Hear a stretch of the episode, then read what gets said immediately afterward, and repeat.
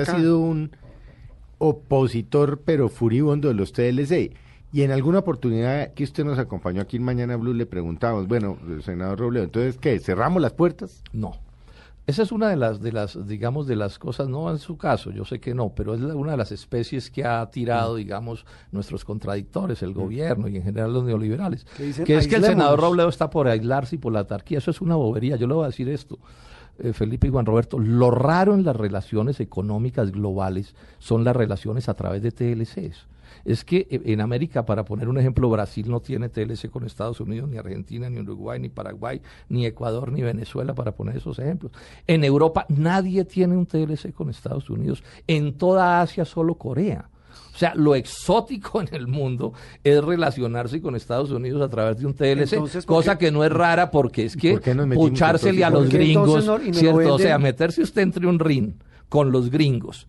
Sí, como, en, la lucha, sin, sin, sin, juez, sin, sin tiempo, buses a todos los barrios, ¿se acuerdan? La cosa, pero, pero, senador muerto. Entonces lo de aquí es una locura. O sea, lo rara no es la posición mía a escala global, la rara es la de Santos o la de Uribe, o la de los neoliberales colombianos. Y es obvio que, al mundo le dé miedo meterse entre un ring con Estados Unidos, porque eso no es juego de niños. y en el caso de la Unión Europea es lo mismo. de hecho, las cifras en este año, un año, un mes o algo que lleva el TLC con Estados Unidos, son peores que las cifras que cuando teníamos el, el ABDEA o, o sea, cuando las relaciones eran bilaterales, punto. Obvio, y tenía que ser así. Nosotros dimos todas las cifras en su momento, Felipe, que nos tenía que ir mal, entre otras cosas, ¿por qué? Porque mientras nosotros hicimos bajas de aranceles de 50, de 60, de 70, de 80%, como de 15% en promedio, ellos ya estaban abiertos, digamos, ellos ya estaban con el ABDEA, o sea que, no, que, no íbamos a ganar nada. Ahora, todo esto, ah, en lo que respecta a nosotros ya estaban abiertos. Claro, ya estaban abiertos, ya como con Europa nos va a pasar lo mismo, ellos ya están abiertos con respecto a nosotros por el sistema general de preferencias. Entonces, lo que veníamos era a, a la pérdida pérdida.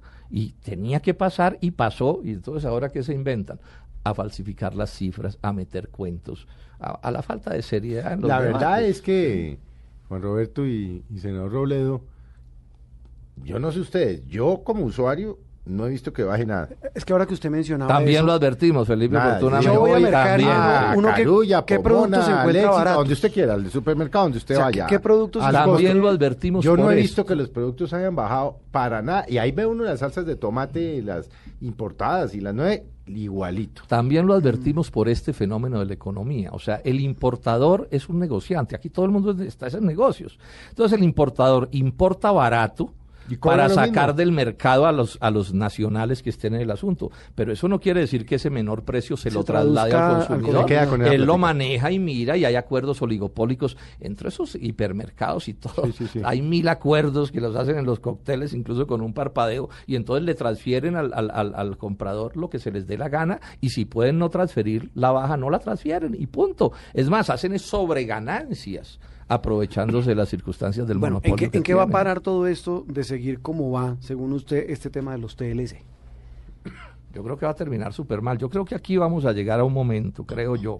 Lo que pasa es que los daños van a ser inmensos, en que el país va a tener que reconocer de alguna manera que nos equivocamos en eso y que esos TLC hay que renegociarlos. Es que esos TLC se pueden, Felipe, no renegociar. renegociar eh, el, el TLC entre México y Canadá. Está no, porque, no, porque mientras estén mandando los que ganan con el TLC no se va a renegociar.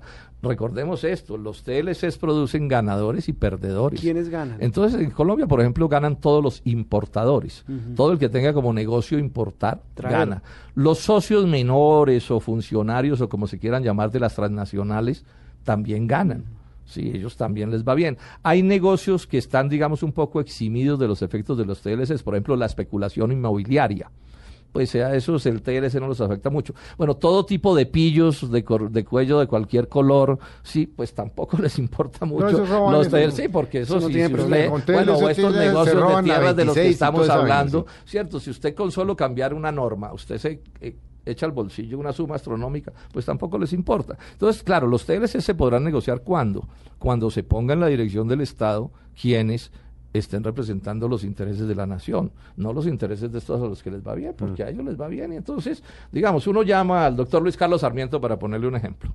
Y le dice, oiga, doctor, es que este sistema económico colombiano es malísimo, doctor Sarmiento pues él seguramente le dirá, pues mire, doctor Robledo, pues mire, yo cuando empecé mi vida productiva, yo era pues un ingeniero, un carrito y no tenía nada, y ahora soy de los 100 o no sé cuántos tipos más ricos del mundo. ¿Qué es lo que tiene de malo el modelo económico? Yo creo que él hasta razón tiene, ¿cierto? Porque finalmente uno habla de la corrida según le van ella. Y entonces, claro, aquí hay unos que ganan y les, les está yendo bien. El problema es que ellos no consideran el interés de la nación en su conjunto. O sea, ellos, digamos, lograron separar su suerte personal de la suerte de la nación. Les va bien cuando al resto del país le va mal.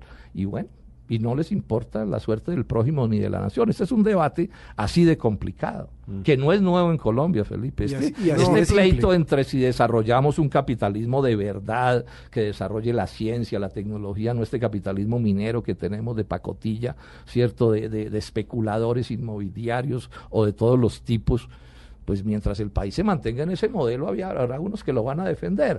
Pero yo lo que creo es que eso se va a volver insostenible con el tiempo. ¿Por qué? Porque usted no puede coger a un país, dejarlo sin industria, dejarlo sin agro, dejarlo sin ciencia, dejarlo sin tecnología, especializarlo en minería. Estamos viviendo de minería. De eso estamos viviendo. En un país así yo pienso que no es viable. Ese es, digamos, un, en buena medida el debate en el que estamos. Ahora, ¿cuándo se hará evidente que no es viable en el sentido, sí? Bueno, ya veremos. Países vecinos, inclusive, que lo, lo ve uno, como, como Perú, que sí, tiene el sector minero que es tal vez el más importante de Latinoamérica, pero desde hace 20 años se dedicaron a hacer distritos de riego y se han dedicado al sector agrícola, agrícola pero dele, dele, industrial. Aquí no ha pasado eso. Sí, claro que yo lo del Perú tampoco es tan bueno como. No, no, pero, pero. Pero digamos que puede haber. Pero, lo de aquí es horrible. Pero es mejor que acá. O sea, lo de en aquí el Perú ve uno la, la, economía, lo que llaman ellos el chorreo se ve. Aquí yo no lo no, veo. No, no, es horrible. O sea, el grado de concentración. Bueno, Colombia es de los países más desiguales del mundo. Mm. O sea, aquí terminamos en manos de unos sectores digamos, que no, que no están pensando en desarrollar el país. Es que cuando usted termina con un país gobernado por una élite, que no entiende que tiene el derecho a ganar plata y a enriquecerse y todo, pero que tiene un deber mínimo con su nación, que es desarrollarla, sí, que es, que es, eh, estoy hablando en los términos del capitalismo, ¿no? El socialismo, que tiene el deber de, bueno, hay que construir industria, agro, hay que desarrollar la ciencia, etcétera. Cuando se olvidan de todo eso, los países no, no, tienen, o sea, no tienen futuro, porque si la élite se supone que tiene un, deber mínimo que cumplir. Uno solo, que es, bueno, dirigir su país hacia el progreso, pero eso no es lo que pasa en Colombia. Eh, o sea, Colombia es un país estructuralmente terriblemente deficiente. Inviable, podríamos hablar. Yo diría que vamos hacia, una, hacia la inviabilidad. O sea, aquí puede terminar habiendo un colapso muy complicado. Pero además hay una cosa que me preocupa. Yo veo a esta élite neoliberal nuestra aquí no hay un proyecto de largo plazo de verdad, sino es cómo salvamos el año, ¿no? ¿Cómo salvamos el año? Y sí, ahí han ido salvando el año, pero miren ustedes las bombas que se están creciendo. O sea, entre rebusque y desempleo, 80%. Mm. ¿Eso es sostenible? Bueno, de pronto no, pero de pronto no, ¿sí? Niveles de concentración de la riqueza, no pagan impuestos estas eh, superpoderosos de Colombia, hay un deber mínimo, me decía mi profesor canadiense al que le presenté yo un libro aquí en la Feria Exposición, me decía, es que el otro primer deber de una élite es pagar los impuestos que se supone que le corresponden. Ah, no, aquí mirando la reforma tributaria, que yo no soy experto.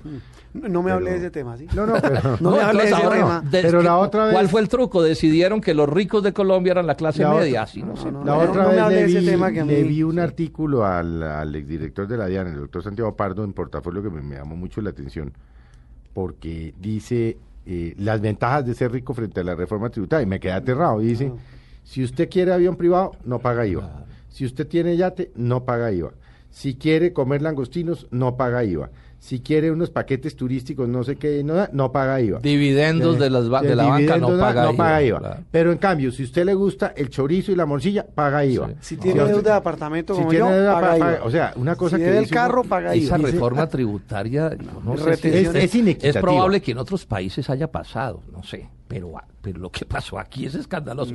es que, que le bajen los impuestos a las mineras, a las petroleras, a los banqueros y cojan al pueblo raso y a la clase media y se la claven hasta el alma. Es más, han sido capaces de montar la falacia de que aquí los empleados, digamos, bien pagos son los ricos de Colombia. Es que se necesita una perversión ideológica muy grande para decir que el rico es el empleado del rico. Los que ganan de 3.800 para arriba son la clase media, eso, es, eso es mentira. eso es el colmo. Sí, eso es mentira.